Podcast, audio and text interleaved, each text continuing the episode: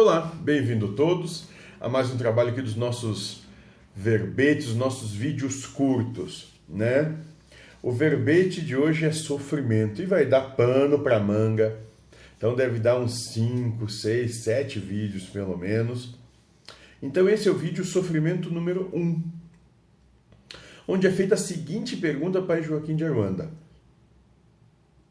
Qual a necessidade do sofrimento? E abrindo um parênteses já nessa pergunta aqui, antes de dar a resposta dele, vamos dizer que dentro da nossa, da nossa playlist de palestras, nós vamos ter uma palestra justamente falando sobre isso, no que propõe, eu não me lembro qual capítulo, mas é no livro Jesus no Lar, escrito por Neio Lúcio, né, psicografado por Chico Xavier, onde, onde o Cristo fala justamente do porquê do sofrimento. E é bem interessante quem quiser assistir, vai lá e procura lá na, na nossa página. É, se eu não me engano, é, que dia que vai estar isto? É, não sei agora. Não sei dizer. Enfim, bom, vai estar lá em algum momento. É, vamos lá, vamos começar. Qual a necessidade do sofrimento? E o pai Joaquim da vai dizer o seguinte: o sofrimento existe para você fortalecer a sua fé em Deus. Quando você sofre, se contraria por estar sofrendo. Você perdeu a sua fé. Né? E aqui a gente já tem, já tem toda, toda a síntese da coisa. Né?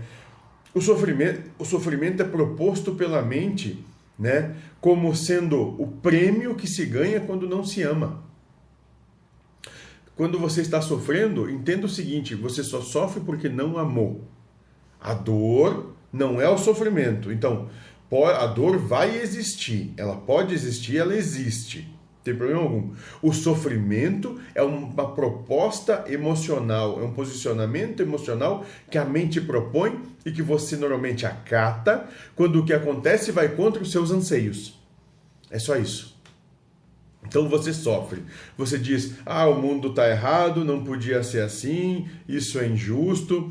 Ou mais, quantas vezes você, dentro da sua, da sua juventude, no seu primeiro relacionamento, seu segundo relacionamento, achou que a pessoa que estava ali né, se relacionando com você tinha que ficar o resto da vida com você e o relacionamento acaba e você sofre com isso, porque era o grande amor da sua vida. Passado algum tempo, você dá graças a Deus que passou. Nossa, como melhor coisa do mundo aconteceu para mim, foi que isso não foi adiante.